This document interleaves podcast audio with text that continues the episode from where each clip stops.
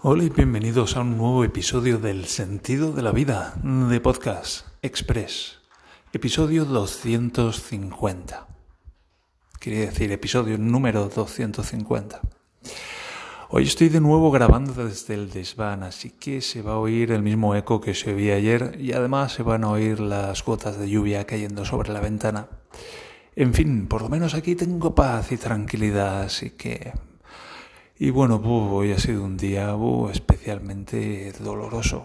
De estos con dolor así muy profundo en los músculos. De este músculo ha estado muy tenso durante 30 años y ahora, ahora se relaja y wow, cómo duelen 30 años de tensión.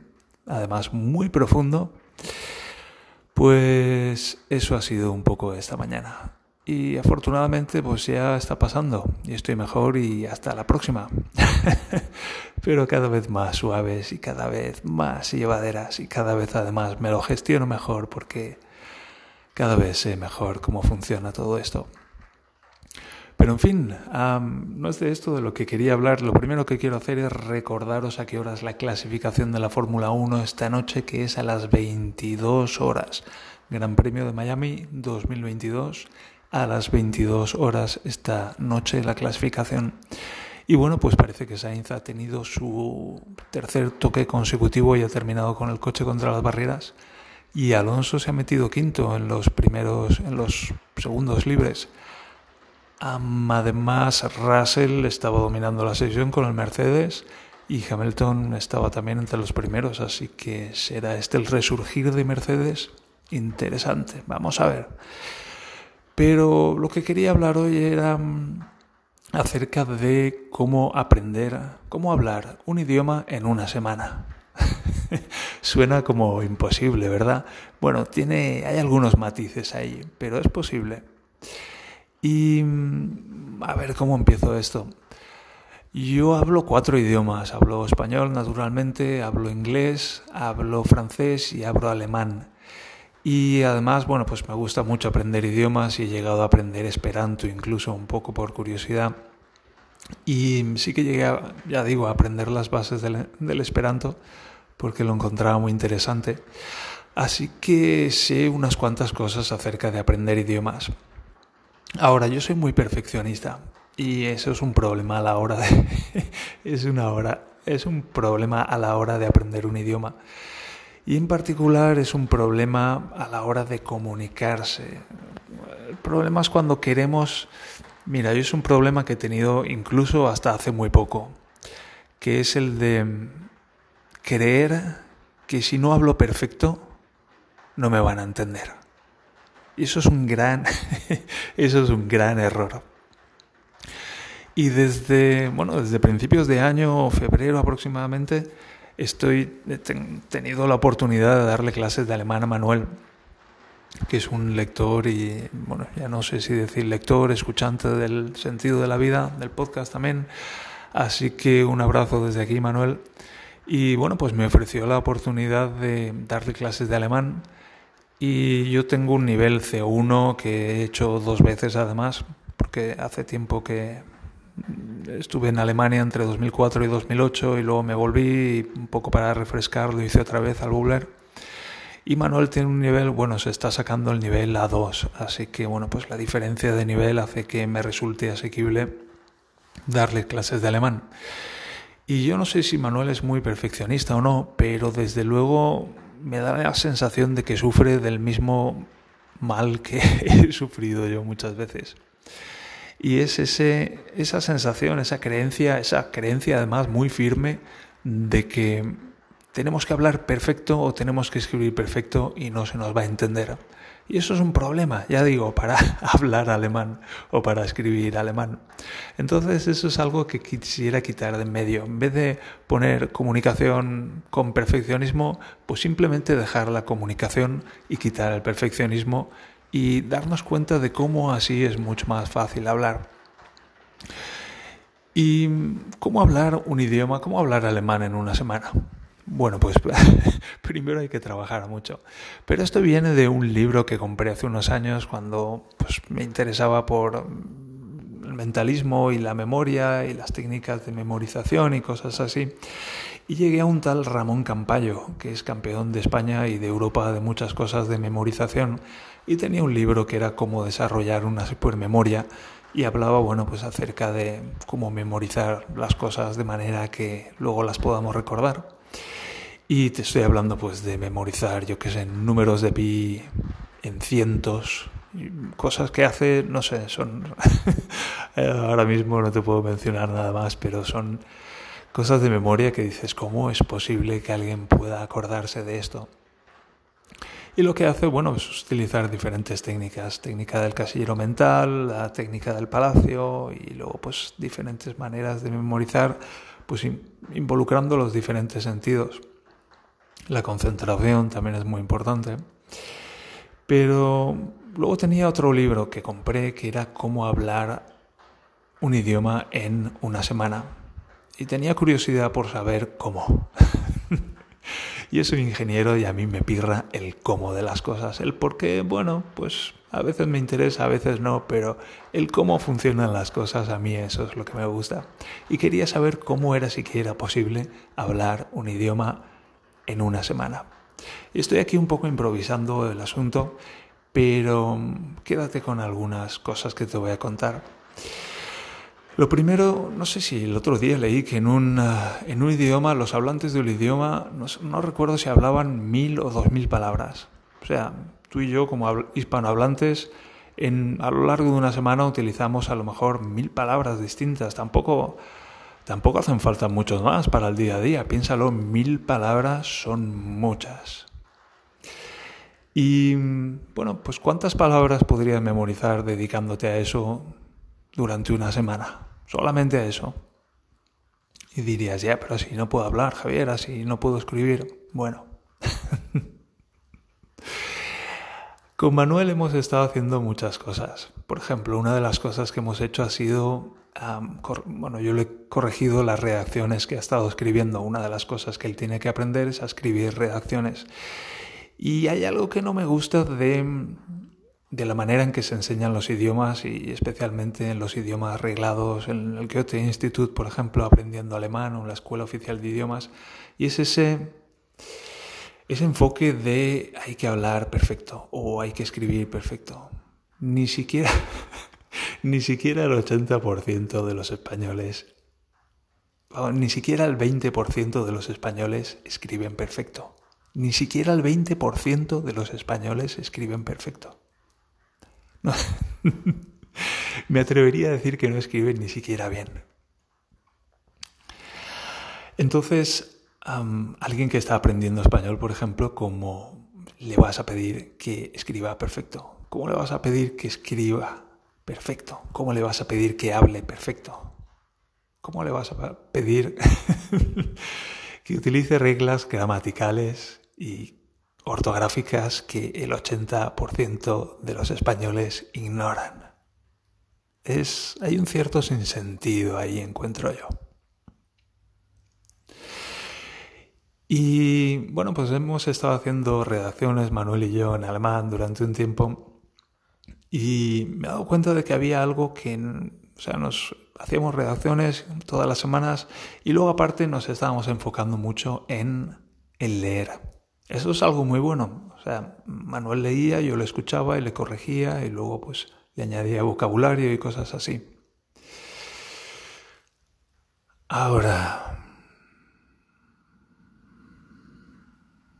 me encanta cuando me encanta me encanta cuando hago eso. Es como meto la reductora. me daba cuenta de que había algo, como que cada, en cada clase él quería que leyéramos y que leyéramos y que leyéramos. Y bueno, pues llegó un momento en que la profesora le dijo, Manuel, poco menos que le dijo, Manuel, lees divinamente. Y le dio feedback acerca de otras cosas que no hacía tan divinamente. Y eso es algo que sucede en la vida. Cuanto más hacemos algo, pues mejor lo hacemos. Y le dije, Manuel, vamos a, vamos a conversar, porque además me había, al principio de, de empezar a darles clases, hablamos acerca de sus objetivos y una de las cosas que más le interesaba era poder hablar con su jefe en alemán. aunque fuera, pues eso, una cosa que le hacía ilusión, tener, poder tener una pequeña conversación con su jefe en alemán. Y es algo que le interesa más que un certificado, ¿sabe? Esa es otra con los certificados. Yo cuando quiero a alguien que haga algo, no, no busco a la persona que tiene el certificado más bonito, busco a la persona que lo sabe hacer. Entonces esto de los certificados, bueno, y yo lo entiendo, yo lo entiendo. Si estoy aprendiendo un idioma, lo que quiero es usar ese idioma para poder comunicarme. Entonces no me importa tanto aprobar y sacar el certificado al final, sino como poder, de hecho, hablar con otras personas en ese idioma. Y, y bueno, pues me dio la sensación de que Manuel lo estaba postergando porque de alguna manera, pues tal vez le daba miedo, estoy especulando. Pero un día le dije, Manuel, vamos a hablar. Y empezamos a hablar y lo primero que me llamó la atención era el esfuerzo que tenía que hacer para hablar, era algo impresionante. Y, bueno, pues empezamos a hablar y, me estuvo contando lo que había hecho el fin de semana y esto y lo otro y, y, yo le hacía preguntas y él respondía y a veces pues le ayudaba un poco aquí y lo otro. Y cuando nos dimos cuenta se había acabado la clase y habíamos estado media hora hablando en alemán. Y yo siento que a Manuel eso le, le impactó profundamente. Ese, algo así como él creía que no podía hablar en alemán y de repente pues no sabía muy bien cómo diría, había estado media hora hablando conmigo en alemán y era como algo muy impactante para él. Y unos días después me escribió diciendo que había tenido una conversación con su jefe y, que estaba muy contento. Y yo me alegré muchísimo. Y me quedé, me quedé reflexionando mucho, porque es un poco esa idea de qué hace falta para comunicarse en un idioma, por ejemplo, en alemán. Y piénsalo, piénsalo. Te voy a poner el siguiente ejemplo. Imagínate que yo estoy aprendiendo alemán y que sé mil palabras. De hecho, no me van a hacer falta probablemente ni 500. Sé algunos verbos, sé decir pasado, futuro, sé decir, sé, decir los verbos en infinitivo solamente, sé algunas personas, los pronombres, y sé algunos números. Entonces, imagínate que te empiezo a hablar y te quiero contar acerca de un viaje que hice. Y te digo, yo viaje. Yo viaje 95, pasado pues entiendes que yo hice un viaje y que te estoy hablando del pasado y que es del año 95, por ponerte un ejemplo. Yo, Estados Unidos. Yo viaje Estados Unidos. Yo viajar avión. Estados Unidos, yo conocer amigo. Estamos, estamos utilizando como una, ¿sabes? En los... Hasta hace poco, en los traductores digitales, cuando metías un texto, lo que hacían era traducirlo al inglés y luego traducirlo al idioma objetivo. Y utilizaba el inglés como, como lenguaje intermedio, digamos. Pues aquí estamos utilizando como lenguaje intermedio el indio. Pero no el indio de la India, sino el indio de los indios de las películas de vaqueros. Seguro que has visto alguna. Y yo viajar a Estados Unidos, 95, pasado, Estados Unidos yo conocer amigo. Con amigo viajar. Comprar furgoneta. Viajar Georgia, viajar Florida, viajar Carolina del Norte, viajar Washington. Gustar mucho. Viaje, gustar mucho. Más gustar viaje, Florida, estudios universal, Rafting, Chattanooga, río, mucho, mucho, gustar, mucho. Viajar, furgoneta, 5.000 kilómetros. Nueva York. Nueva York, volar España. Y estoy, estoy simplificando, estoy absteniéndome de utilizar palabras como, no sé, otra vez, ¿sabes? que ni siquiera hacen falta. Y quiero que te des cuenta de cómo con unas cuantas palabras has podido seguir más o menos la historia que te he contado. Te podría contar una historia más elaborada. No haría falta más palabras.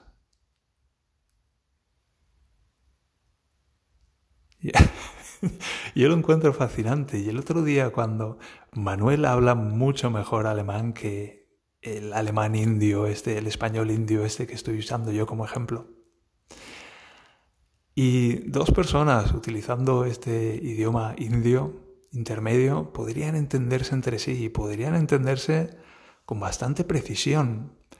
Entonces, por ejemplo, alguien que esté aprendiendo como Manuel, que está terminando como el primer tercio del aprendizaje de un lenguaje según los estándares habituales a nivel europeo, tiene más que sobradas herramientas para comunicarse con alguien que tenga interés en comunicarse con él.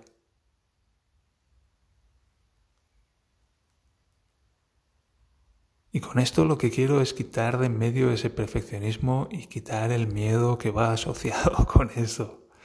Quitar el miedo a equivocarse, quitar el miedo a que no le entiendan a uno, quitar miedo a esto, quitar miedo a lo otro. Y dejar simplemente yo quiero comunicarme.